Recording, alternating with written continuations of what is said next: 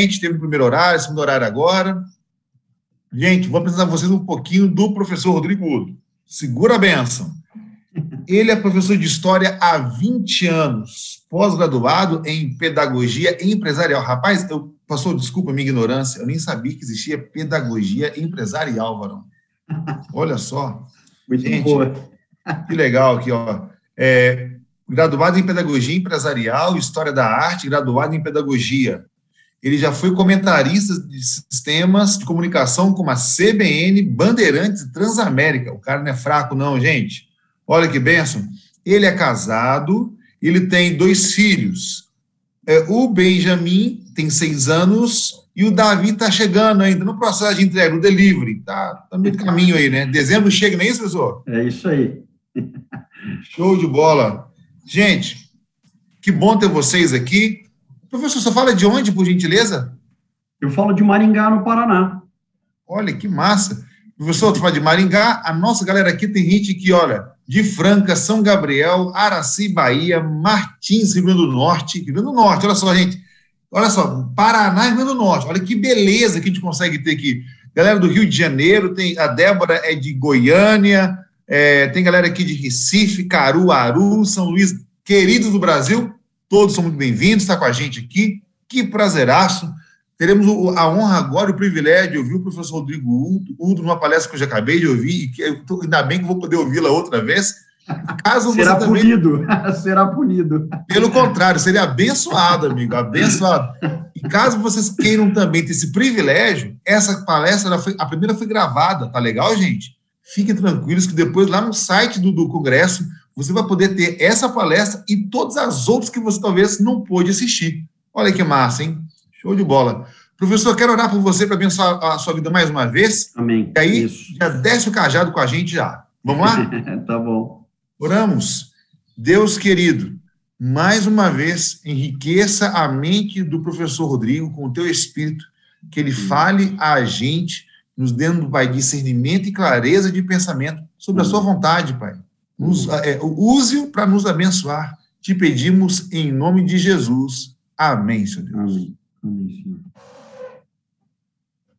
Muito bem. É, então, eu tenho até as 10 e meia da noite, né? até 10 e meia e nem um minuto a mais, hein? E nem um minuto a mais. Bom, gente, é, acredito que a maioria de vocês conhece o Rodrigo Silva, eu sou genérico. tá bom? Tem o original e tem o genérico, eu sou o genérico. É, é uma alegria estar com vocês aqui, muito bom. É, eu vou, a gente vai tratar aqui de, de, é, de um tema que normalmente é a, a, muita a, gera, né, muita paixão, né, muito muito incômodo da parte de muitas pessoas. É, peço que vocês tenham aí então é, paciência, né, muito amor no coração. É, vou trabalhar com vocês aí, é, apresentando alguns livros, tá bom? Sugerindo algumas leituras. E no final você bombardeia a gente de perguntas, tá joia? Tenho certeza que é, a gente vai crescer junto aí. É, se comunique conosco, tá bom? É, obviamente, a gente não vai esgotar o tema, tá? É muita informação, muita coisa para falar. É, eu vou, vou tentar ser muito objetivo. Na verdade, essa, é, esse tema que eu vou trabalhar com vocês, ele poderia facilmente ser desdobrado em pelo menos mais umas quatro ou cinco palestras, pelo menos. É, e só o tema que eu vou abordar hoje com vocês, para fazer tranquilo, a gente levaria umas duas horas mais ou menos para falar. É, e eu vou tentar ser bem sucinto, falar em uns 40 minutos, tá bom? É, e aí, é claro, vocês perdoam a gente, a, perdoem a gente qualquer, qualquer entrave, qualquer dificuldade no meio do caminho, tá bom? É, eu vou compartilhar minha tela aqui com vocês. É, bom, muito bem, esse aqui sou eu, né? É, não sei se vocês sabem, né? Mas é, diz que quando a gente é filmado, fotografado, a gente parece que fica uns 5 quilos mais gordo, né? Eu provavelmente fui fotografado por umas 15 câmeras simultaneamente, né? É, aqui está minha esposa, que por sinal não fica gorda de jeito nenhum, né? É, e o meu filhotinho, né? E a minha esposa está tá grávida e estamos esperando o Davi, tá bom?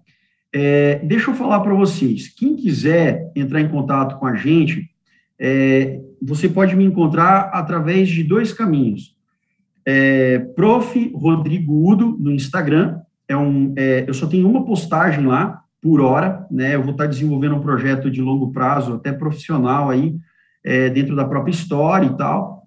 É, ou você pode me procurar pela Escola Cristã de Paz, também no Instagram. O ano era 1700. Site, um projeto de longo prazo, mas o que, que eu faço especialmente no Escola Cristã de Paz? É, eu trabalho especificamente com uma linguagem voltada para famílias que querem pensar estratégias de como educar seus filhos no contexto pós-moderno. Né? É, eu tenho, a gente tem convivido aí com é, vários pais, com várias pessoas que têm dito, olha, eu estou muito preocupado, questão da ideologia de gênero, né? Estou muito incomodado aí, o que, que eu faço? Como é que eu posso educar meu filho, né? Libertar ele disso? A gente não tem receita de bolo, mas temos ali é, importantes conselhos vindo da literatura, da palavra de Deus, para poder abordar esse tema. Então, você pode procurar a gente lá na Escola Cristã de Paz, esse aí é o, o, o símbolozinho né, que você encontra lá, para a gente poder conversar, tá bom? É, então, vamos lá, gente. Eu quero trabalhar com vocês o tema chamado pós-modernidade. A gente vai partir é, de alguns diálogos né, possíveis. Você fica à vontade para anotar. A palestra ela vai ser disponibilizada depois para vocês também, tá bom? Vamos falar da pós-modernidade e alguns, pouquíssimos, dos seus desdobramentos. E, na verdade, existem zilhões de desdobramentos, vou abordar só alguns poucos com vocês. É, para começar, eu quero abordar aí dois textos da Bíblia é, Jeremias 5, 30 e 31, né? Coisa espantosa e horrenda se anda fazendo na terra. Os profetas profetizam falsamente e os sacerdotes dominam pelas mãos deles e o meu povo assim o deseja.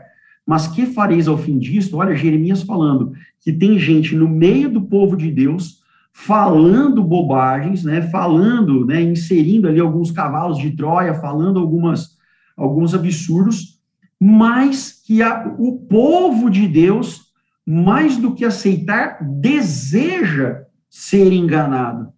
E aí Jeremias fala: o que, que eu vou fazer no fim disso? Né? O que, que eu vou fazer? Porque eu, você tem gente para enganar e tem gente que quer ser enganada. Né? Então, era uma dúvida muito pertinente do Jeremias. Né? É, e Ezequiel 20, 26 diz: Os seus sacerdotes violentam a minha lei e profanam as minhas coisas santas não fazem diferença entre o santo, e o profano, nem discernem o impuro do puro, e de meus sábados escondem os seus olhos, e assim sou profanado no meio deles.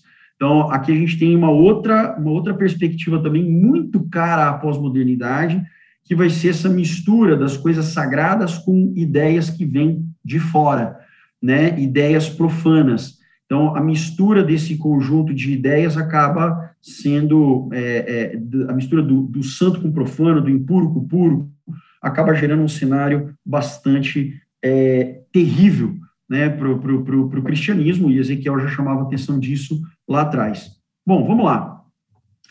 É, biblicamente, pessoal, a verdade não é um ponto de vista, tá? A verdade não é um ponto de vista, não é uma coisa com a qual a gente negocia, Tá? A gente vai ter versos e versos do próprio Jesus Cristo falando sobre isso.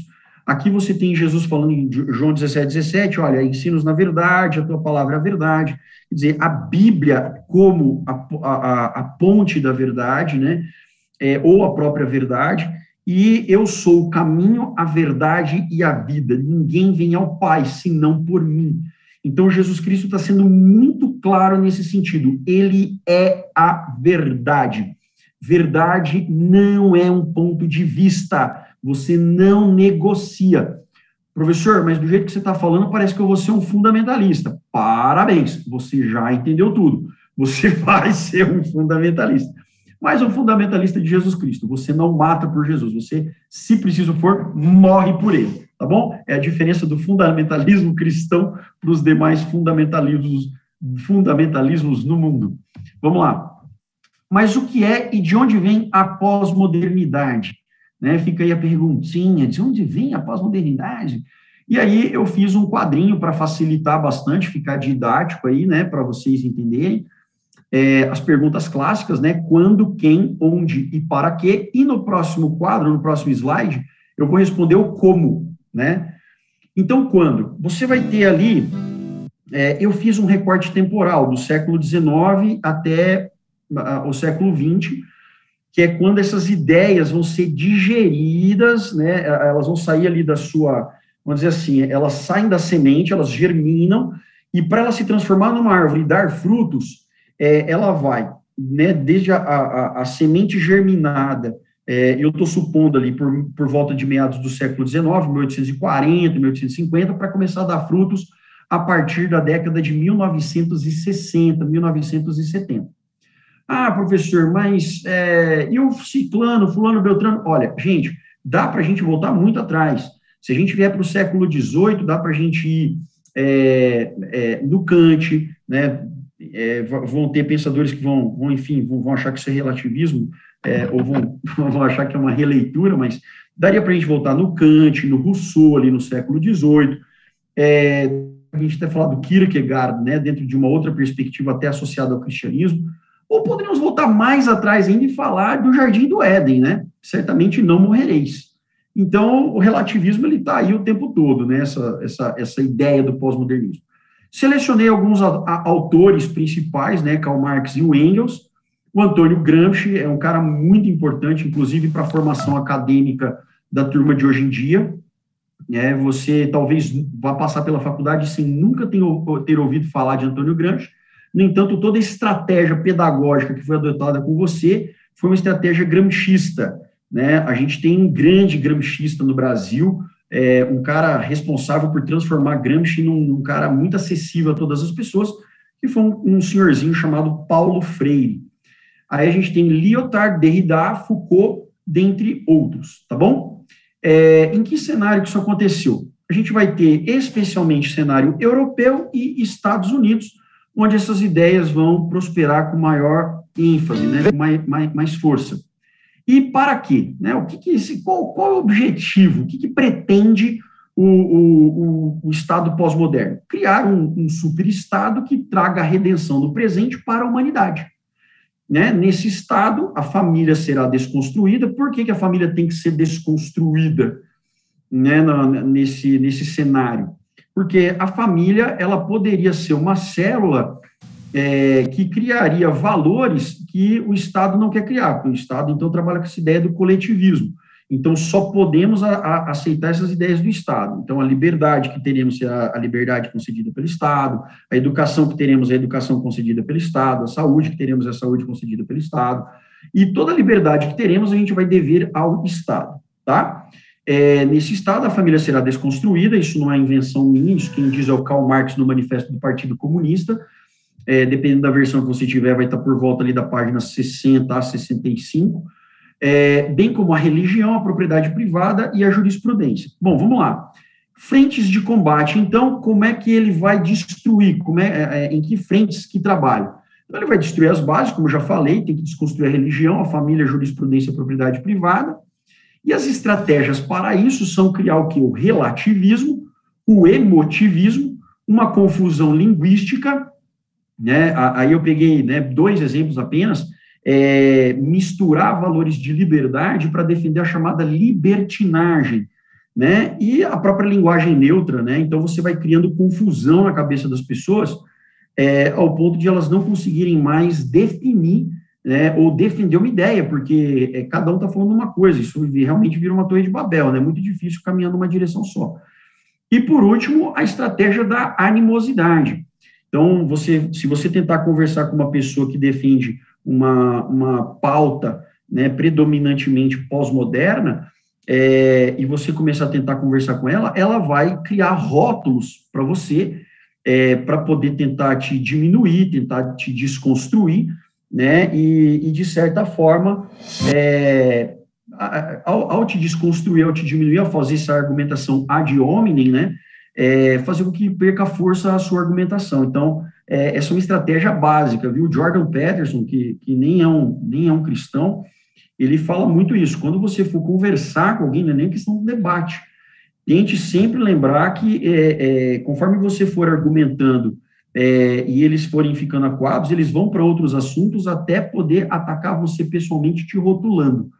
Tá? Então, essa é uma estratégia importante que eles usam e você não consegue é, conversar mais. Eles gritam, eles falam mais alto. Né? Então, essa animosidade acaba dificultando bastante o diálogo. Eu peguei aqui um pedaço do Karl Marx e do Friedrich Engels, do livro A Ideologia Alemã, um livro que vocês nem precisam comprar, vocês podem baixar esse livro em PDF de graça na internet. É, aliás, boa parte daquilo que o Karl Marx produziu hoje está de graça na internet, é, em boa parte, inclusive, só no inglês e no, no, no alemão, é, e tem muita coisa que não, não há interesse em traduzir, até porque né, seria aí um contrassenso. Muita gente tem medo de alguns materiais do Karl Marx, poesias do Karl Marx, serem traduzidas e, e serem é, utilizadas contra ele. É, o Karl Marx, então, ele escreve, junto com Engels, nesse, nesse livro, eu separei esse trechinho, mesmo as fantasmagorias correspondem no cérebro humano a sublimações necessariamente resultantes do processo da sua vida material, que pode ser observado empiricamente e que repousa em bases materiais. Assim, a moral, a religião, a metafísica e qualquer outra ideologia, tal como as formas de consciência que lhe correspondem, perdem imediatamente toda aparência de autonomia. Não tem história, não tem desenvolvimento. Serão antes os homens que, desenvolvendo a sua produção material e as suas relações materiais, transformam com esta realidade que lhes é própria, o seu pensamento e os produtos desse pensamento. Não é a consciência que determina a vida, mas sim a vida que determina a consciência. Bom, aí você olha para esse texto e fala, pô, professor, tem coisa aí que eu não consegui entender, tá meio, tá meio complicado. Então, eu selecionei dois trechinhos para explicar para vocês.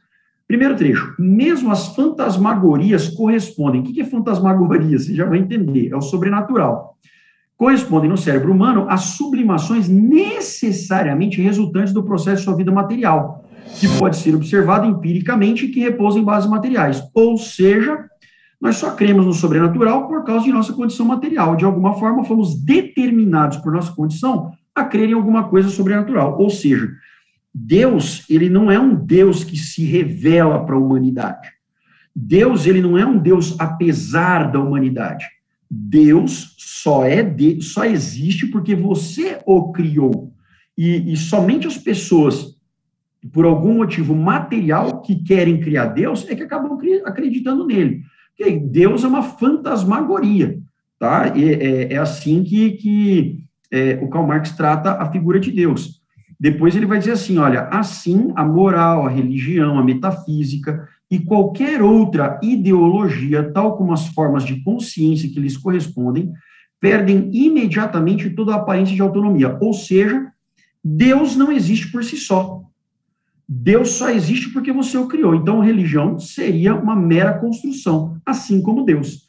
Deus, então, não seria um ser autônomo, quer dizer, ele não existe independentemente da nossa consciência dele, e sim um ser criado pela mente humana. É, é, impressionantemente, isso vai remontar a Kant, por exemplo, né, a, a, que, inclusive, Kant era um cara não totalmente é, ateu, né? Ele era até, até em alguns sentidos até meio, até praticante do cristianismo luterano, né? É, aí é o seguinte, a gente vem aqui para o Jacques Derrida, né? Que faz, é, ele vai fazer em 1985 um, um, uma palestra, uma série de palestras na, na, na União Soviética, e ele vai dizer o seguinte: olha, a desconstrução da sociedade moderna só tem sentido ou interesse para mim como radicalização, ou seja, dentro da tradição de um certo marxismo em um certo espírito do marxismo. Ou seja, para que a gente consiga fazer com que o marxismo prospere, é preciso desconstruir toda a sociedade moderna. Isso não é uma ideia nova. O Karl Marx já, vinha, já tinha falado sobre isso, e o Rousseau já tinha falado sobre isso lá no século XVIII, mas de uma maneira menos sistemática. Tá? Então, não é uma ideia absurdamente nova. O Derrida não está falando nada de, de novo, né, absolutamente aqui, é, dentro do contexto do, do, do, do, marxismo, tá, que vai culminar no socialismo. Vocês vão perceber que essa ideia de desconstrução e relativização, esse jogo de palavras, ele vem com mais força em Karl Marx. Então, muitas vezes a gente vai falar de é, pós-modernidade e marxismo, é, essas coisas vão acabar se misturando, tá? É, o Stephen Hicks, no livro Guerra Cultural, um, um livro interessante, passa longe de ser um, um, o Stephen Hicks passa de ser cristão, é, não, não é um livro é, perfeito, enfim, mas não, não só por não ser cristão, tem algumas observações que eu faria a ele, mas é um livro bem interessante, muito legal, com muita informação boa mesmo. Ele vai dizer o seguinte: olha, os debates modernos, ou seja, de lá da época do iluminismo, eles giravam em torno da verdade e da realidade, da razão, da experimentação, da liberdade e da igualdade, da justiça e da paz, da beleza e do progresso. Ou seja, até o século XVIII, meados do século XIX, a galera estava preocupada em saber o que era verdade, gente. Eles queriam saber, né? Poderiam ter pontos de vista diferentes, mas eles queriam chegar no mesmo lugar. Aí, com Karl Marx, de Karl Marx para frente, né, é, com, com, o impacto marxista na, na, no mundo das ideias, no contexto pós-moderno, esses conceitos sempre aparecem entre aspas. Suas vozes mais veementes nos dizem que a verdade é um mito. Né? Lembra que eu falei para vocês, lembra dos primeiros textos bíblicos que eu li. A verdade não é um ponto de vista. Nós somos cristãos, nós acreditamos que a verdade não é um ponto de vista. É, e, e, e, o marxismo vai trabalhar com a desconstrução da religião. Então, a, verdade vai ser um mito. A razão, um construto eurocêntrico do homem branco. Isso é uma coisa bem bizarra, meu. Toda vez que eu leio, é, é, me, me faz rir. E a igualdade, um disfarce da opressão. Né? Então, essa, essa é bem interessante mesmo. É, aí o que acontece? Você tem essa, essa questão do, do, do relativismo, né? Eu vou, é, eu fiz isso na, na, na primeira, na primeira é, palestra, eu vou fazer de novo, vou fazer essa, essa reflexão com vocês, olhando só para vocês aqui. É, pensa comigo um minuto. É, olha como o relativismo ele acaba desenvolvendo um raciocínio cíclico e pobre. É, vamos imaginar que é, o que é o tudo? O que é o tudo? O tudo é o conjunto de todas as coisas, inclusive o nada está dentro de tudo, porque tudo é tudo, tá bom? Então, dentro do tudo está absolutamente tudo, inclusive o nada. E o nada? O que, que tem dentro do conjunto chamado nada? Não tem nada. Ah, então dentro do nada tem nada. Não, dentro do nada, nem o nada está, porque não tem nada. Muito bem. Então vamos voltar para o tudo lá. O tudo é o conjunto de todas as coisas, inclusive o próprio relativismo. Ora, por que eu estou falando isso? Porque alguém vai chegar para você e vai falar assim: ah, não, tudo é relativo. Tudo é relativo? Então tá. Então, se tudo é relativo, a, a, o relativismo está dentro do tudo, correto? Se tudo é relativo, então o relativismo também é relativo. Se a, o relativismo é relativo, então existe uma verdade fundamental. Então há uma verdade fundamental. É um raciocínio cíclico, o do relativismo, que acaba culminando com a sua própria pobreza. É um raciocínio muito fraco dizer que é, tudo é relativo. Tá? Então, existem verdades, existem estruturas essenciais. É, tem um, um, livro que eu acho muito interessante, é, é, How Reason Can Lead to God, como a razão leva a Deus. É, é um, um, um, raciocínio que eu até é, não seria minha primeira abordagem, mas o Rasmussen, que é o, que é o cara que escreve o livro, ele, ele vai usar a filosofia grega para levar a Deus, para mostrar como que o raciocínio da filosofia grega aponta para o Deus cristão. É, eu até diria que, que essa, é, essa, essa lógica é, do, do, do, do é, da filosofia grega, ela é muito mais um problema do que uma vantagem, mas esse, esse autor, então, ele, ele faz essa, essa reflexão, e até acho bem interessante o, o raciocínio dele, tá certo? Então, essa questão do relativismo, ela só cria confusão, mas por que, que ela cria confusão? Porque alguém se beneficia dela. Nenhuma ideia que causa algum benefício para alguém, ela vai durar, se ela não causar algum benefício. Se a ideia não causa algum benefício, ela não prospera. Alguém se beneficia da ideia. Quem é que se beneficia do relativismo? Ora, aqueles que querem criticar os que defendem que há uma verdade fundamental. Se eu defendo que existe uma verdade fundamental, é, eu vou acabar recebendo essa pecha de fundamentalista. Tá? Por quê? Porque eu não negocio meus valores, eu não negocio meus princípios. Então, lembra que eu falei para vocês, o que, que os relativistas vão fazer? Eles vão criar rótulos para colar na gente, né, em quem é o, o dito fundamentalista, o, o, dito cristão, para poder é, enfraquecer, para poder desconstruir a filosofia de mundo desse, desse indivíduo, tá bom? E, portanto, o próprio, o próprio indivíduo. Vamos voltar lá é, na, na, na, tela compartilhada. Então, gente, quem que é o, o pai desse relativismo todo? Só pode ser Satanás, né? Onde você tem relativismo, você tem confusão. Né? Para que direção eu vou? Né? Qual é a filosofia que eu vou seguir? Qual é a perspectiva de mundo que eu vou defender se tudo é relativo? Né? Não faz muito sentido. Então, é, é, Satanás ele está por trás de todo esse jogo para criar confusão, para criar o caos. E a gente sabe que, que onde ele põe o dedo, né, onde a gente permite que ele ponha o dedo também, estou falando disso porque muitas vezes os seres humanos acabam fazendo isso até sendo uma ajudinha né, para o inimigo, é, acabam favorecendo bastante é, essa, essa filosofia, essa perspectiva relativista, né? Muito bem, o Stephen Hicks ele ainda vai fazer esse quadro que eu acho muito, muito interessante, não vou trabalhar tudo ele com vocês, obviamente, só quero chamar a atenção para esses três aspectos, né? Depois vou discutir, né, os desdobramentos do modernismo, do pós-modernismo para o cristianismo, mas é, no pós-modernismo você tem um subjetivismo social, né? Ideia de que então não, não, a gente não vai nem usar a fé e também não vamos nem usar a experiência e a razão. Vai ser tudo dependendo do quê? Do seu emotivismo né, do, do, jeito que você se sente, você se associa a, a algum grupo, ou você é, é, defende uma perspectiva de vida daquilo que você quer ser hoje.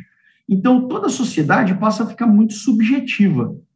Construção e conflitos sociais, isso é muito importante. Dentro da filosofia pós-moderna, criar o conflito continuamente né? Ah, você tem é, o homem e a mulher, um lutando contra o outro, né? Aquilo que Deus fez no Jardim do Éden para se complementarem, é, o, o pós-modernismo coloca como antagonismos, né? Então você vai ter é, é para as mulheres poderem sobreviver, então tem que criar o feminismo.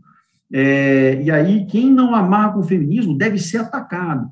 Né? Mas quem que as feministas de fato defendem? Qual é a pauta de mundo que elas defendem? Elas defendem todas as mulheres? O que acontece com uma mulher que não quer ser feminista? Né? Então, eles precisam ficar criando esses conflitos sociais o tempo todo. Então, é rico contra pobre, é branco contra negro, é, é, é, é homem contra mulher, é héteros versus homos, e assim por diante. E, é claro, sempre essa questão do coletivismo. Vamos criar o igualitarismo. É, essa, essa ideia ela é muito, muito interessante é, de ser pensada. Porque se você não amarra com a perspectiva coletivista é, do, do, do pós-modernismo, você, você não defende a igualdade, né? Mas, cara, o que, que é igualdade? Né? É, como é que devem ser tratadas as pessoas?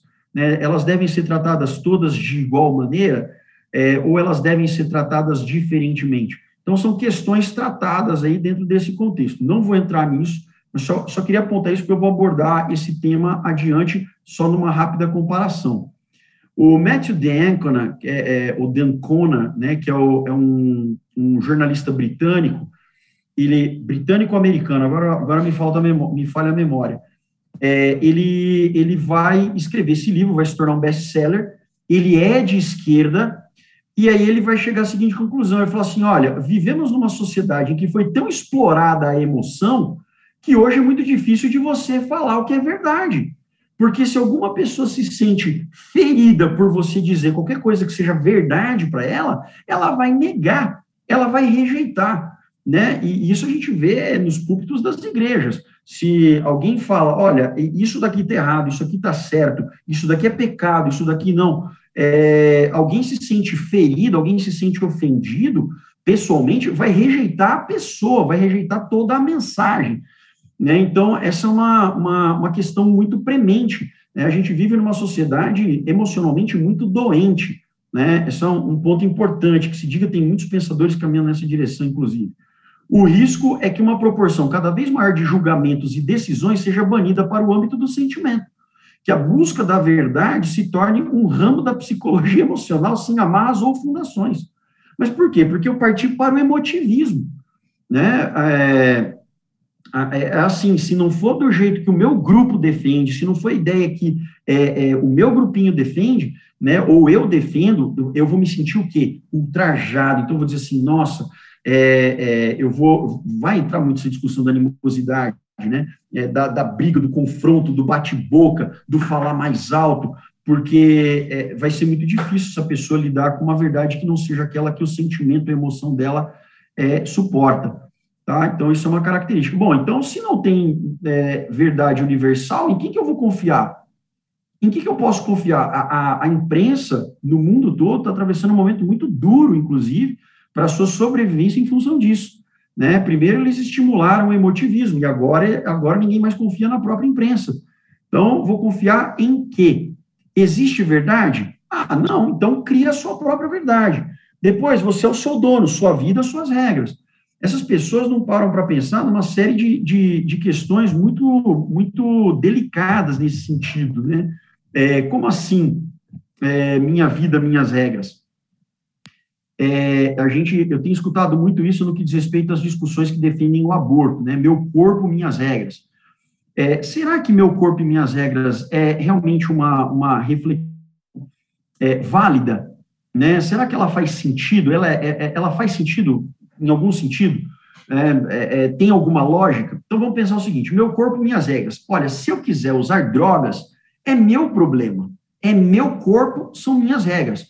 O cara que usa droga, ele não se dá conta, entretanto, de que o tráfico leva muita gente inocente a morrer e a um, a um crescimento da violência escalonado.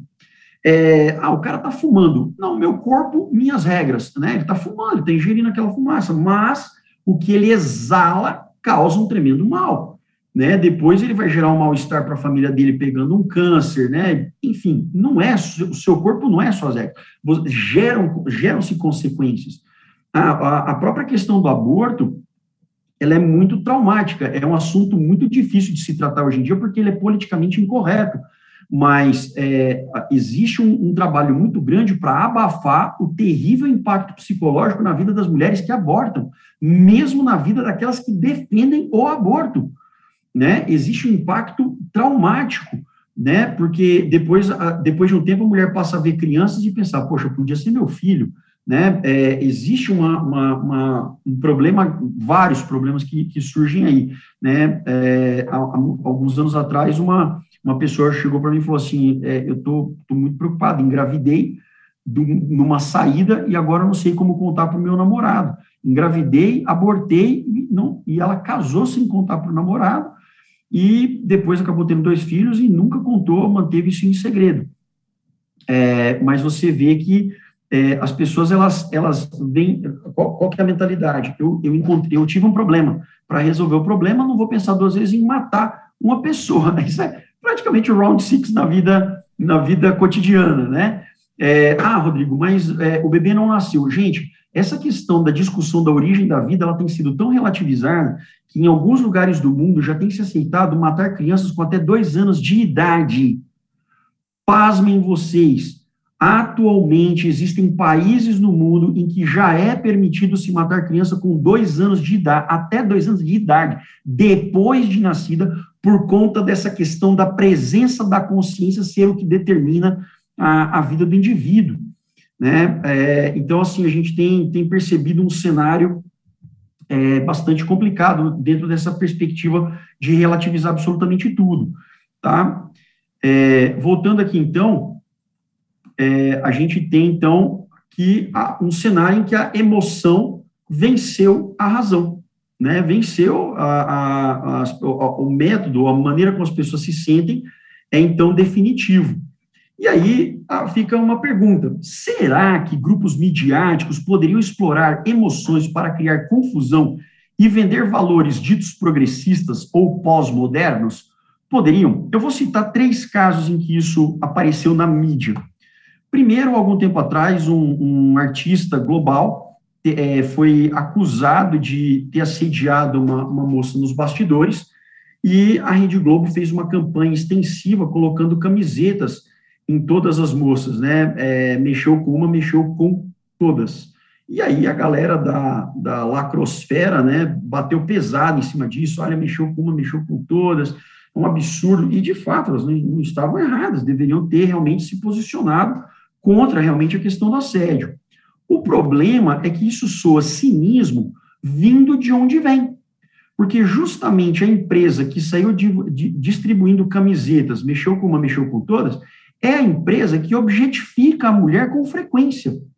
Né? Você vê aqui é, artigos como, por exemplo, né, a Anitta mesmo, olha, é, Anitta fala de pausa, isso aqui é, foi dessa semana, tá, pessoal? Mas toda semana você tem uma nova. Anitta fala de pausa na carreira e vida nos Estados Unidos. Aqui sai, beijo um monte de boca. É, a Yasmin Brunet falando de, de, de vídeos íntimos e polêmicas. De biquíni, Isa renova o bronze em piscina de mansão, sol do nada. Cynthia Dicker, posa, nem sei quem é essa pessoa, nem a Isa também, Yasmin Brunet, eu sei que é a mãe dela, ela mesmo nunca vi, mas é, beleza agrada aos olhos, mas doçura nas, das ações encanta a alma. E aí a mulher lá, cara, a mulher é objetificada pela própria empresa que diz que não pode mexer. Quer dizer, o homem, ele é tratado como um animal, é o tempo todo. Primeiro, eu faço o quê? Eu estimulo a libido masculina, que é estimulada pela visão. Eu estimulo, estimulo, estimulo, estimulo, estimulo, e quando esse homem finalmente está uma bomba de libido, e ele age de tal maneira a objetificar uma mulher, seja numa piada, seja numa atitude agressiva, então o homem fica sendo o único culpado. Né? Então, a própria empresa que trabalha para fazer da mulher um objeto, depois vai dizer que o homem é um cretino porque ele tratou uma mulher como objeto. Quer dizer, esse cara pode ter lido só um artigo publicado no site dessa, de, de, desse portal. Então, eles são extremamente cínicos. E o cinismo, a hipocrisia, é uma marca constante dessa perspectiva é, pós-moderna. E aqui eu não estou me preocupando muito, eu estou fazendo uma, uma crítica mesmo, nada acadêmica nesse caso, porque fica claro essa questão do, do, do cinismo aí. É, a gente vai ter uma outra característica importante nessa pegada do relativismo e da emoção. Ah, em 2019, a Netflix publicou o especial de Natal do Porta dos Fundos, e em 2020, a Netflix, de novo, em associação com o YouTube, outro especial de Natal chamado Teocracia em Vertigem, Nesse aqui, Jesus é tratado como homossexual, e aqui é fazendo frequentes paródias né, com, com, com Jesus e personagens bíblicos. Se vocês quiserem assistir, eu não, nunca vou dizer não, não assista. Nesse caso, eu amarro com a Nancy Percy do livro Verdade Absoluta, que eu vou citar daqui a pouco, inclusive. Ela vai dizer: olha, a gente não deve dizer para as pessoas assista ou não assista. É, é, é isso é muito proibitivo da consciência do indivíduo.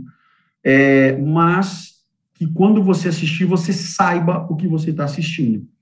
E aí você vê, né, que é, maldosamente o Porta dos Fundos pega justamente comentários de personas não gratas do cristianismo para poder divulgar o seu próprio trabalho. Olha aqui, né, uma afronta aos cristãos, diz Flor de Lis, né, Flor de Lis, aquela, aquela pessoa cristã que matou o próprio marido e desapareceu com, tentou desaparecer com o corpo, né, é, tentou desaparecer com as provas que, que, apontavam que ela era a assassina.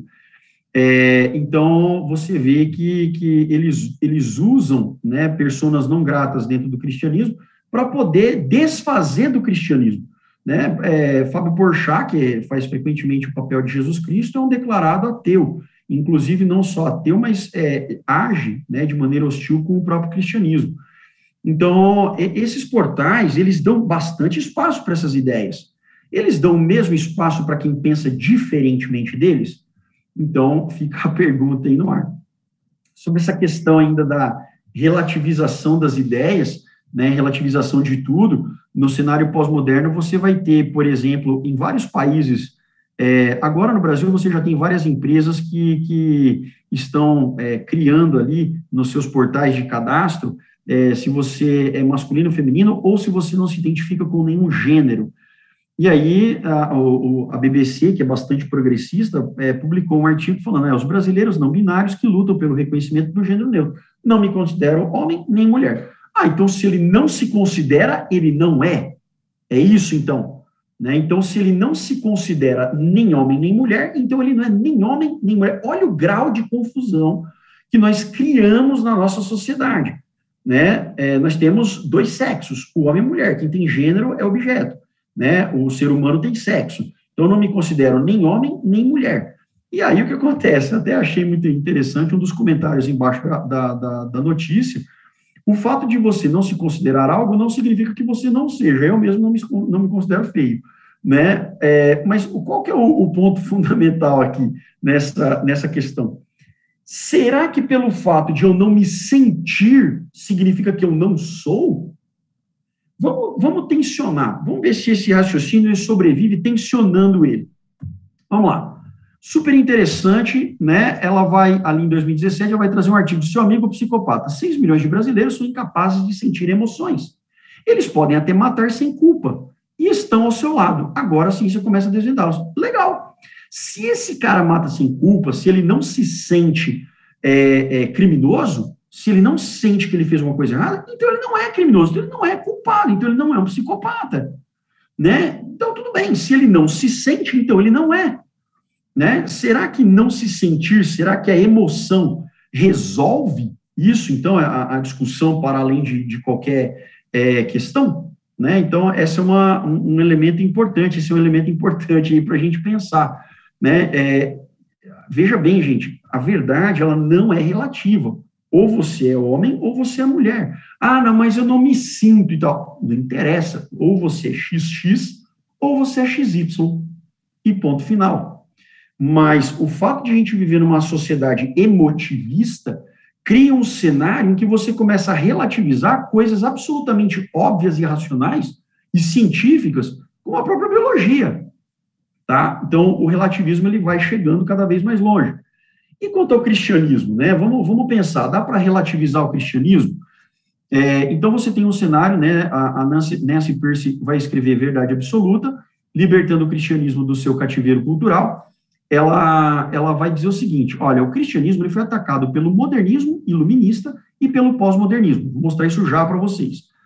O problema com tudo isso é que o cristianismo não estava moldando a cultura tanto como a cultura estava moldando o cristianismo. E se vocês repararem bem, o que a gente tem hoje dentro da igreja é que as pessoas estão querendo trazer esse relativismo pós-moderno para dentro do cristianismo, relativizando verdades absolutamente é, fundamentais. Recentemente, é, é, eu vi que foi lançada uma Bíblia pós-moderna. Né? O próprio, é, é, alguns líderes religiosos, vou colocar dessa forma, alguns líderes religiosos têm inclusive sugerido que a Bíblia passe por uma, por uma revisão e as partes mais fundamentalistas da Bíblia sejam excluídas, né? Então, é, mas isso daria um outro cenário para uma outra discussão, para um outro momento, né? É, eu fiz um quadrinho aqui, espero ajudar mais do que atrapalhar. A, a modernidade, então, que vem lá do iluminismo, do século XVIII em diante, ela poderia ser um problema com a individualidade e a própria democracia, tá? Para o cristianismo. Por quê? A ideia de individualidade poderia gerar o conceito de que qualquer um pode viver seu próprio cristianismo que Deus aceita. Então, não, cara, eu estou vivendo a minha vibe, Deus me conhece, eu estou aqui ó, conectado, que interessa em minha espiritualidade, né? Não tem muito aquele negócio do princípio e tal. É minha vida, né? Salvação individual, então, beleza. E aí o cara, ele começa a se descolar é, é, de verdades absolutamente essenciais para criar uma religião paralela, tá? E a democracia, ela poderia gerar o conceito de que Deus está abaixo das decisões da maioria de uma comunidade eclesiástica. Ah, não, então se a comunidade aqui decidiu, vamos criar uma comunidade. Vamos criar uma comunidade. A nossa comunidade é uma comunidade inclusiva. Não é bonito isso? Vocês vão ver muito isso. É, não, a nossa comunidade aqui é uma comunidade inclusiva e a nossa comunidade decidiu que está tudo bem o cara lá fazer isso e ser membro aqui regular da nossa igreja, ser batizado e fazer o que ele quiser, né? Tá tudo certo, né? Porque nós decidimos, nós aqui da nossa comunidade decidimos que está tudo bem. Então, essa perspectiva de democracia, a comunidade decidiu, ela pode ser um risco para o cristianismo. Pode. Por quê? Porque Deus é democrático? Não. Deus é teocrático. E ponto final. Tá? É, Deus disse, é, haja e aconteceu. Tá? É importante a gente entender isso. É, já a pós-modernidade, ela vai atacar o cristianismo com vários elementos, selecionei só dois aqui, o coletivismo e a autocracia. No coletivismo, a igreja deve se engajar em causas sociais. precisa se manifestar sobre as injustiças do mundo para ter relevância. Então, a igreja não tem mais importância teológica, não tem mais importância filosófica e de determinar, fazer com que as pessoas encontrem um norte, uma verdade na sua vida. Não. A igreja só vai ter relevância agora se ela servir a sua comunidade. Se não servir a comunidade, perdeu a sua funcionalidade. Você percebe que a igreja vai virando uma assistência social. E se a igreja vira uma assistência social sem mais fundamentação filosófica e teológica, ela se torna o quê? Um braço do Estado. Que é exatamente o que o pós-modernismo deseja. Ou que ela não exista, ou que ela se transforme num braço do Estado. Está aí a autocracia. A igreja passa a ser uma célula do Estado que, portanto, lhe serve. Serve ao próprio Estado. Caso não sirva ao Estado, deve ser aniquilada. O que aconteceu com a igreja na China? O que aconteceu com a igreja na União Soviética? O que aconteceu com a igreja em Cuba? O que aconteceu com a igreja na Coreia do Norte? Foi aniquilado. Eu, poderia citar outros casos ainda do leste europeu.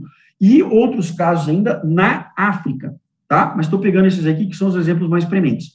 Agora, se você pegar o caso da modernidade, você vai ver que, por exemplo, o cristianismo na Europa e na América do Norte também enfraqueceram. Por quê? Porque lá na. na eu morei na Alemanha um tempo, é, cada um vive sua própria espiritualidade. Não, cara, mas eu, eu posso comer. Não, Deus é bom demais, ele não vai se importar que eu coma isso que eu como aquilo outro, que eu faça isso, que eu faça. Não, Deus não se importa, não, tá tudo certo, entendeu? Então, é, é, você percebe que as pessoas foram desenvolvendo o seu próprio conceito de, de religiosidade na Europa e no, no, na América do Norte, Canadá, Estados Unidos, a religião cristã ela foi perdendo muita força, tá bom? O pós-modernismo, então, tem progredido dentro do cristianismo, que é o que a Nancy Percy vai dizer. Se não estamos dizendo não de modo a nos colocarmos de joelhos para buscar o poder capacitante de Deus, então não estamos nos levantando contra o sistema pecador do mundo como devemos. E aí eu, eu destaquei só três livros aqui, tem muitos, é, dois inclusive da CPB, ainda que caiam os céus e perseguido na China, falando de pastores que foram perseguidos por regimes é, socialistas, e o pastor Wurmbrand, que é um pastor luterano, que ficou três anos é, preso numa solitária na, na Romênia, comunista, e 14 anos ao todo preso por ser pastor. E, e logo que ele saía, ele já começava a pregar o evangelho de novo, era preso de novo. Ficou 14 anos ao todo preso.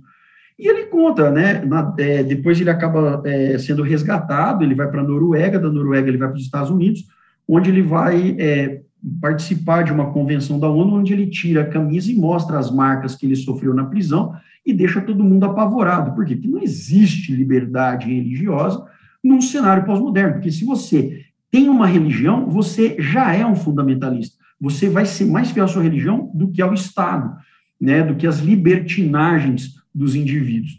Então, esse é um cenário muito premente dentro dessa perspectiva pós-moderna. Aí você pode falar assim, tá, professor, mas esse negócio de moral cristã não é só do cristianismo? Né? É, se, não, não, tem nenhum fundamento. Gente, assim, eu adoraria extravasar esse tema com vocês é, sobre essa questão da moral cristã. O que, que tem de cristão na chamada moral cristã? Né? É, será que não é uma moral humana que vai apontar é, é, fundamentalmente para a raiz da humanidade? Então, o que, que é essa moral que o pessoal chama de cristã? E aí eu selecionei para trabalhar com vocês aqui rapidinho esse livro Why America Needs Religion, escrito pelo Gunther Levy, e ele vai dizer, inclusive no começo do livro, falou assim, olha gente, quando eu comecei a escrever esse livro, eu era ateu. E eu comecei a escrever esse livro para mostrar que a moral cristã é um câncer, é um problema para a sociedade. Só que na hora que eu comecei a estudar, eu vi que, na verdade, o cristianismo tem alguma coisa de diferente que provoca uma mudança significativa nos indivíduos para o bem. E aí, se vocês é, é, observarem aqui o George Weigel, que é o cara que faz o, uma parte da, da, introdução do livro, do prefácio do livro, ele vai dizer assim, olha, é, esse, esse Ginter Levy é um caso raro de intelectual honesto, que na hora que ele começa a estudar e ele vê que as conclusões estão levando para uma ideia diferente da dele, ele acaba se convertendo. E o Ginter Levy vai escrever no final do livro que ele abandonou o ateísmo e que ele, ele ainda era agnóstico, mas ele flertava com a possibilidade do cristianismo. Interessantíssimo esse livro, e aí ele vai levantar algumas perguntas. Quais são as perguntas que ele levanta no começo do livro? Seria a família um conceito bíblico apenas? A estrutura familiar tradicional poderia ser defendida cientificamente? A sexualidade conservadora é uma mera construção bíblica? Meu corpo, minhas regras? E uma outra pergunta que ele tenta responder é se há uma moralidade universal. E aí, conclusões, só algumas conclusões. É, o, o, livro é, é extenso, eu, eu, recomendo muito a leitura, vale muito a pena. O que, que as pesquisas dizem sobre a moralidade universal? Então, ele vai reparar no seguinte: que as crianças aprendem altruísmo e responsabilidade de maneira muito mais eficaz em famílias estruturadas, que têm pai, mãe um pai e uma mãe que se dão bem, que casaram e têm um, um, um, relacionamento estável, as crianças aprendem altruísmo e responsabilidade de maneira mais rápida e aprendem melhor. Ah, Rodrigo, isso aí você está inventando. Leia o livro. Foi um ateu que estava estudando isso que levantou essa, é, é, essa lebre. É, ele vai descobrir que o alto índice de criminalidade, gravidez precoce entre crianças de famílias desestruturadas, Quanto mais desestruturada for a família, maior o índice de criminalidade, maior, maior o potencial de é, decorrência para a vida do crime e de gravidez precoce. Instabilidade na família gera pobreza e dependência do Estado. Famílias disfuncionais que fogem do padrão cristão, onde você tem que ter um pai e uma mãe, né, que você tem que preservar o sexo para depois do casamento, né, toda essa coisa, essas famílias, é, elas são mais ricas, elas geram mais riqueza a longo prazo, sendo, portanto, mais um benefício maior para o Estado do que famílias disfuncionais. Note que o, o Karl Marx vai dizer em Manifesto do Partido Comunista que a família tem que ser destruída para que haja dependência do Estado. Né? É, é, é, gente, é, é, lógico, né? É, eles querem que o Estado diga para o seu filho como ele deve ser educado, não a família. Famílias desestruturadas provocam filhos a atravessarem rituais de passagem, ou seja, quanto mais desestruturada for uma família, maior a probabilidade de ele encontrar amigos que vão introduzir ele é, é, no mundo do crime, ou que vão levar ele a começar a usar droga. Ah, experimenta, não tem problema. Como ele não tem referência do pai, da mãe mais forte na vida dele, maior a probabilidade de ele acabar passando por esse rito de passagem, fazer sexo cada vez mais cedo, né? Ou de eventualmente, ah, fica sendo cuidado pelo tio, pela tia, sofrer um abuso sexual e assim por diante. E por último, dentro da igreja, os índices de crise familiar até aumentam, mas são sempre menores, sempre muito menores do que os índices de crise familiar fora do contexto cristão. Isso é uma conclusão do Ginter Leve. Então, meus bebês, é assim. É, o C.S. Lewis ele vai trabalhar nesse livro espetacular, Abolição do Homem. Recomendo muito a leitura desse livro para vocês ele vai estabelecer um, um, um, trabalho muito interessante, no qual ele diz o seguinte: é, que existem regras universais, éticas é, em toda a humanidade. E aí ele vai partir né, de uma série de pressupostos é, de antropológicos de várias culturas distintas é, cultura hindu, judaica, cultura babilônica, cultura indígena maia, cultura inca, e ele vai comparando os manuais de regras desses povos e vai descobrir que existem elementos que conectam todas essas sociedades, regras essenciais. Né? É, você não rouba, você não, não furta, é, você não desonra sua família. Então, existem é, regras universais que, que unem todas as, as pessoas em todo o tempo. Beleza? Então, existem regras sim, não dá para ficar relativizando tudo. Beleza, galera? Então, o que eu tinha para trabalhar com vocês hoje era isso, tá bom? Espero que tenha sido legal para vocês. É, eu vou, vou terminando por aqui, o Forlan já vai aparecendo aí, tá bom? Foi uma alegria estar com vocês nesses, nesses momentos aí. Na área, é, professor Rodrigo, o pessoal começa a comentar agora aqui, é, e algumas perguntas já vieram, já bem no iníciozinho. Benício, eu queria trazer essas perguntas então, pode ser?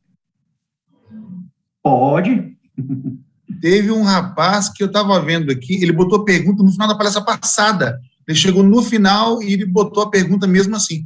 Deixa eu só ampliar aqui para ler direitinho a pergunta, porque essa pergunta aí, meu amigo, é para quem sabe responder negócio. Vamos lá. ele colocou assim, quer ver, espera um minutinho, aí, vamos lá, pronto. Isso é, uma, isso é um texto. Vamos embora. Ele botou assim, sabemos que desde a Revolução Francesa o mundo vem vivendo uma rápida transformação. Existe uma clara evolução na academia que se apresenta no desenvolvimento da tecnologia, medicina, psicologia, etc. É fato que vivemos em um mundo melhor quando comparamos nosso tempo com a Idade Média. Como dialogar com aqueles que acreditam ao iluminismo, a essa forma mais relativista de pensamento, de pensamento, é, de, de pensamento, ou, abre aspas, melhor lugar, que temos, e que está em oposição direta ao tempo em que o modo de pensar era fundamentalista e tinha os padrões religiosos como base. Muito boa. Quem fez essa pergunta? Está aí, por acaso? Essa pergunta foi pelo Tiago Fraga, ele é da Associação Sul Rio Grandense. Está aí, parceiro? Só falta ser o pastor Tiago Fraga. Ah, ah, muito bom, muito bom. Legal. Eu não sei nem se o pastor Tiago Fraga vai lembrar de mim. Eu estive com ele lá uma vez no, no, no Rio Grande do Sul, numa palestra lá. É, mas foi, foi, foi muito gostoso. Bom, vamos lá. Uma pergunta extremamente pertinente. Ele, ele botou aqui que é ele mesmo. Estou aqui, isso mesmo. Lembro sim. Botou aqui, ó, respondeu Maravilha, já. Maravilha, legal, legal. É, a gente tem que pensar em várias, é, são várias questões que tem aí que a gente precisa pensar. É, tudo bem, Tiagão? Maravilha. Tudo jóia, professor. Beleza. Voltar, hein, cara? Tem que voltar para cá. Vamos lá. É, o, o, professor Rodrigo Silva, ele provavelmente vai discordar de algumas coisas que eu vou falar aqui.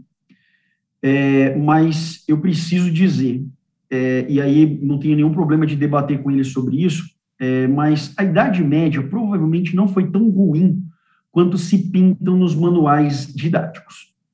Ele vai falar assim, como assim não foi tão ruim, Rodrigo? Bom, vamos lá. No século VIII, houve um renascimento, renascimento carolíngio, que o Carlos Magno vai fazer em associação com a igreja, e a intenção do Carlos Magno era divulgar conhecimento era alfabetizar pessoas que tivessem interesse em ser alfabetizadas. E ele vai criar duas escolas que a gente chama de trívio e quadrívio. Tá bom? Depois vocês podem pesquisar mais sobre isso. É, aí o que acontece? Onde é que a gente vai ter o pior momento da Idade Média? O pior momento? A partir do século XIII, especialmente 1250, quando a Igreja Católica criou a Santa Inquisição. Aí realmente ela inclusive criou a lei do dedo durismo, entendeu? Se você sabe que tem alguém cometendo um pecado e você não falar, você vai pagar no inferno pelo pecado dessa pessoa. Então foi, foi o caos, né? Perseguia-se pessoas que faziam chá para parar de sentir, sentir dor de barriga, matava-se pessoa por ser bruxa. É, entretanto, a gente vai ter dentro do cristianismo inúmeras, inúmeras grandes conquistas da humanidade. Por exemplo, é, faz uma pesquisa rápida sobre os prêmios Nobel. Você vai descobrir que aproximadamente entre 60% e 65% de todas as pessoas que ganharam o prêmio Nobel são, no mínimo, deístas. Acreditam que existe Deus, no mínimo. Mais ou menos 40% é, são cristãos. Então, você vê que o cristianismo não está descolado da, da, da ciência, tá bom? é, de fato, o mundo melhorou, né, depois da, da do iluminismo, é, em alguns sentidos. Você vai ver, por exemplo, é, que os caras que estiveram envolvidos com a criação das, das três máquinas motor, né, que fizeram a Revolução Industrial, o Edmund Cartwright, né, é, que vai, vai pensar ali a inserção de usar água como roda a vapor, ele era reverendo, ele era pastor e estava na raiz, é um dos caras que está na raiz da, da Revolução Industrial. É, então, o cristianismo ele não andou descolado da evolução do, do, da própria ciência e da razão. Na verdade, quem começou a descolar ciência de razão foi uma galera muito apaixonada é, pela ciência no século XIX, os positivistas, é, Charles Darwin. Charles Darwin tentou fazer essa separação e para ele foi um sofrimento absurdo separar, porque ele é um dos primeiros caras a, ter, a entender que ele tinha que separar é, o que é religião de ciência. Né? Mas até então, é, religião e ciência andavam de mãos dadas. Isaac Newton era um cara é, extremamente instruído, René Descartes, é, apesar de ser deísta, né, é, e ter umas, às vezes, algumas ideias até é, um pouco complicadas de se entender sobre Deus, mas ele, ele andava muito mais próximo da ideia de Deus do que a ideia de não Deus, e é um super iluminista. Então, e, e aí, beleza, eu estou te falando de avanço técnico porque foi um tema que você abordou. Mas a gente poderia pensar, por exemplo, em avanços extremamente significativos do cristianismo para a questão dos direitos humanos. Aí você vai falar assim, não, mas é, os direitos humanos se devem à Revolução Francesa. Legal. Quando a Declaração dos Direitos do Homem e dos Cidadãos foram lidas em 1789, quem foi o cara que liderou a confecção desse documento? Um cara chamado Emmanuel Cieye, um padre. Um padre. Tá? Esse cara era padre. Depois ele vai, ele vai governar, junto com Napoleão Bonaparte, ele vai governar durante é, até 1804, de 1799 até 1804, ele vai governar a França é, no consulado. Então, veja bem, você tem é, a igreja, a, a, o cristianismo, de maneira geral, na raiz de um monte de avanços técnicos científicos, Louis Pasteur era cristão, é, você vai ter a igreja não só na raiz de um monte de movimentos técnicos científicos, do, do próprio movimento técnico científico, como é, é inclusive na, na, luta pelos direitos civis do homem, especialmente do século XIX para frente, mas já na raiz lá no século XVIII. Então, ah, e tem mais um detalhe, com a, a Declaração dos Direitos é, Universais do, do, do, do, os direitos, os direitos chamados direitos humanos de 1948 para cá, quais foram os países signatários? Os primeiros países signatários, os países cristãos, entendeu? Os países cristãos. Então, é, essa, essa questão de tentar separar né, o cristianismo do, da, da, humanidade, ou, ou pensar, é, é, a questão é que alguns malefícios criados pela Igreja Católica durante a Idade Média, até boa parte do mundo moderno, eles acabaram criando um mal-estar gigantesco para todo o cristianismo. E digo mais, há muita gente dentro do cristianismo hoje que depõe muito mais contra o cristianismo do que os próprios ateus. Né? O, o, o, tem muito cristão hoje que presta mais desserviço ao cristianismo do que o próprio ateísmo. Bola. Muito bem, amigos. Receba. Vamos lá. Será que não é essa, esse papo do, do professor Rodrigo que é a quebra do terceiro mandamento, que falou lição essa semana agora? A gente, chama, a gente chama de Cristo, mas não vive a vida de Cristo, isso não é usar o nome de Deus em vão? Vamos pensar aí, vamos lá. É, uma outra pergunta, muito mais chegou aqui, e eu acho que ela, essa pergunta ela precisa ser feita, professor. E não fica, não precisa ter muito dedo para responder essa pergunta, não, tá? Olha lá, hein? É, pode ficar à vontade como lidar com religiosos teólogos que enfatizam demasiadamente a emoção em detrimento à razão? Como tratar os teólogos? Como lidar com como religiosos? Lidar? Ah, tá. É.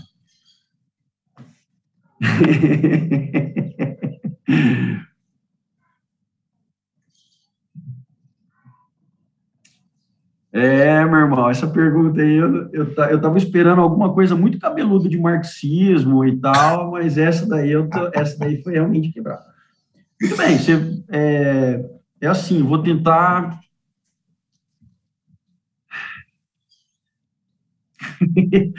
muito bem, vamos lá, gente.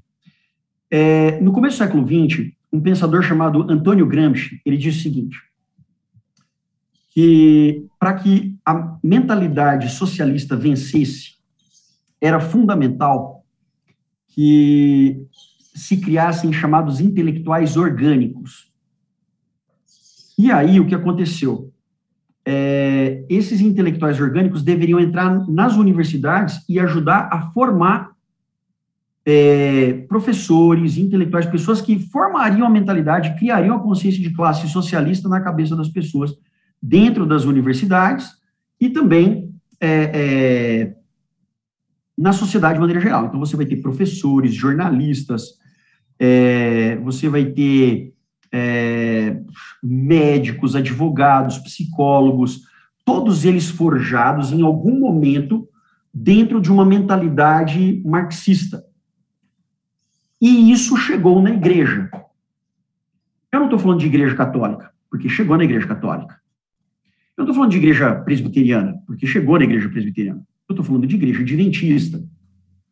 Então, você tem professores no SALT, você tem pastores saindo do SALT com mentalidade marxista.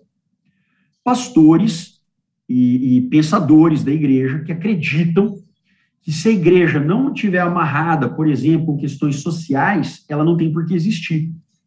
Então, vão fazer, obviamente, mensagens muito apelativas, né? É, e normalmente o argumento que essa gente vai usar é falar assim: temos que pregar Jesus Cristo. Temos que pregar Jesus Cristo. Eu não discordo que tem que pregar Jesus Cristo. Agora, Jesus Cristo foi muito claro. É, quem me obedece, guarda os meus. Quem me ama, guarda os meus mandamentos. Ponto final. É, é, é, Cristo era um cara muito pragmático. Era, não, é. Jesus é muito pragmático nesse sentido. É, não, não é um. Jesus não é um relativista. Você acha que Jesus, por exemplo, é, ele, ele, ele discordava, ele achava que o, o dilúvio era só uma, uma alegoria? Você acha que Jesus achava que a história da frutinha lá de, no Jardim do Éden era só uma alegoria? Eu acho que não, porque ele usou isso várias vezes. É, como lidar com o pastor que apela muito para emoção, um líder que apela muito para emoção? Você faz o que Paulo falou. Você escuta retém o que é bom e deixa o resto de lado. Não crie caos, né? não, não brigue, não confronte, a menos que haja todo um cenário montado para é, é, é, gerar o debate, né? gerar o debate. Então, isso fica mais, mais complicado. É, se eu não me engano, eu vi uma pergunta aqui, essa última aqui, é, não entendi a relação de abordar questões sociais e dissociar isso de racionalidade. É, vamos lá. É, foi a Maria da Conceição. É, eu sei que você tem suas perguntas aí, eu só queria responder porque essa apareceu aqui para mim. É, veja bem, o papel da igreja não é resolver os problemas das injustiças sociais no mundo. Esse, essa não é a função do evangelho. Essa não é a função do evangelho. Não. Na realidade, na realidade, Rodrigo, só corroborando com a sua fala, nós não vemos Cristo envolvido, enquanto esteve aqui, em nenhum movimento social. Não, exato, exato. Na, é, outra coisa, é, eu vou colocar da seguinte maneira: eu fui missionário na África, eu fui para a África ser missionário, é, e uma coisa que a gente percebeu lá é que não adianta quanto dinheiro e quanto benefício você leve, você não vai estancar a pobreza do mundo. Agora, num determinado momento, se, se você vai pregar o evangelho e as pessoas associam o evangelho com sanar suas necessidades materiais, você pode estar pensando em resolver o problema da pobreza e, sem perceber, você está pregando o evangelho da prosperidade, só que numa outra ênfase. Entendeu? Você está dando uma outra abordagem. O papel da igreja é apresentar Jesus Cristo, que vai salvar a gente independentemente da posição social que a gente ocupe nesse mundo. Entendeu? É, então, assim, Cristo não se envolve, a gente não, não envolve é, essa questão da, da, das causas, das pautas sociais é, na, na, na perspectiva do evangelho. Agora, isso tá, veja bem, a igreja ela não é avessa a ajudar o próximo, ela tem um departamento gigantesco. Mas qual a finalidade da ADRA? A finalidade da ADRA é resolver o problema da fome no mundo ou a finalidade da ADRA é pregar o evangelho? Então, é, sem dúvida nenhuma, você a, a, as necessidades elas precisam ser sanadas, claro. A gente ia pregar o evangelho para as pessoas, a gente ajudava, a gente levou alimento, a gente levou remédio, sem sombra de dúvida, isso é premente da necessidade humana. Eu nunca vou negar isso. É, agora, se for para eu ajudar as pessoas a comer a, a, a beber, a dormir, eu não preciso da igreja para isso. Eu posso muito bem criar uma ONG e fazer esse trabalho sem a igreja. Entendeu? Eu posso fazer esse trabalho sem a igreja. A questão é, onde a igreja se envolve com isso? A igreja se envolve com isso na pregação do evangelho. É, eu posso eu posso doar alimento, eu posso fazer tudo isso sem igreja? Eu posso. Mas eu não posso pregar evangelho sem igreja. Entendeu? Sem Jesus Cristo, no caso. Melhor dizendo, fica melhor dito. Tá? Então, a, é, eu entendo que vai ter gente que vai ficar incomodada com isso, está tudo bem. É, a gente não tem tempo para conversar e estender essa questão aqui, mas, inclusive, quando a gente vai, vai para o campo missionário hostil, assim como é, por exemplo, esses países que são mais pobres, é, a gente é até alertado, falou assim, olha, tomem cuidado, porque vocês vão ter, num determinado momento, vocês podem acabar sendo é, induzidos a, a, acreditar que vocês têm que resolver o problema da, da humanidade, e vocês vêm aqui para pregar o evangelho para mostrar para o cara que é Cristo que resolve. E uma, uma das coisas mais lindas que eu já vi na minha vida, e aqui é um testemunho pessoal, é que na hora que você prega Jesus para essas pessoas, algo muda dentro do cérebro dessas pessoas e elas reagem, elas agem, elas passam, parece que muda um chip, e elas passam a agir com as suas finanças e com a sua vida de trabalho de maneira diferente e isso proporciona para elas uma melhoria de vida. Elas se alimentam melhor com as leis de saúde. Não me pergunte como que, como que isso acontece. Isso é trabalho do Espírito Santo, não é meu. Entende? Então, eu posso garantir para vocês, pelo menos assim, o que eu vi e o que eu vivi, é que realmente o Evangelho tem um poder transformador maravilhoso. Amém por isso. E o problema da miséria isso será acabado quando Cristo voltar. Sim, isso é bíblico, né? Isso é bíblico. Só. Jesus disse: é nós teremos, essa, teremos pobres conosco até a volta dele. Então, não que ele também não deva fazer nada. Não, não claro. fazer, mas claro que não. O, o, nosso papel aqui é outro, é outra pegada, né? É anunciar o reino, porque o reino será não só o fim da pobreza, mas o fim da doença, do que está preso, do que está morto, e aí ele resolve tudo no pacote. Exatamente. Professor, muito, muito obrigado.